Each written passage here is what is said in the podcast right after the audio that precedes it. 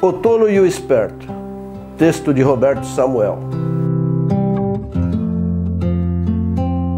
Os bairros têm dono, as comunidades, as favelas, as regiões têm pessoas que se autoproclamam líderes políticos daquele espaço. Caso alguém desconhecido, algum desavisado entre sem avisar ou pedir permissão, o bambu geme, o couro come, a orelha esquenta, sebo nas canelas, pernas para que te quero. E esse poder, esse domínio sobre o povo tem um valor monetário em épocas de eleição.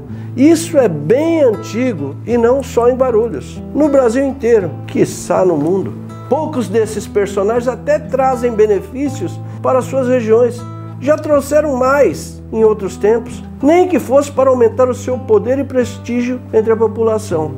Mas no final, o povo sempre foi apenas um detalhe, com pouca voz e quase nenhuma importância. Devido a isso e outras coisinhas, a cada dia o morador comum manda menos no espaço que deveria ser público. Por vezes até seu espaço privado é usurpado, ele é menos ouvido, é menos atendido. Assim as eleições acabam sendo uma grande mentira, uma farsa montada a preço de ouro. O que deveria ser um momento para deixar todos iguais, torna-se apenas um ato pro forma para manter o status quo. Fortunas são gastas para continuar a ilusão de um mundo presumidamente democrático.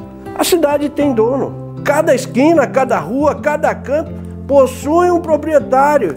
Onde o Estado não cuida, outros tomam conta, tomam posse. Os eleitores, em sua maioria, não sabem o que realmente um vereador poderia fazer por sua cidade. Muitos parlamentares têm até pouco conhecimento de seu poder e de seus deveres. Assim, o trabalho legislativo quase nada tem contribuído para o crescimento da cidade.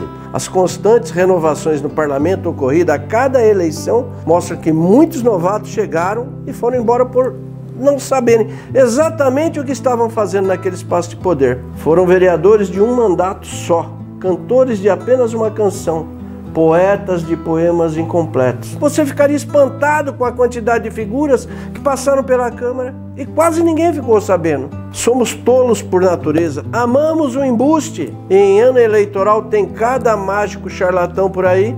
Quem não tem o que falar ou mostrar de si, disparam injúrias, joga pedaços de carvão, porções de lama tentando manchar os que pensam diferente. Ah, mas os truques nos enchem os olhos. A magia feita até pelo pior dos ilusionistas nos deslumbra.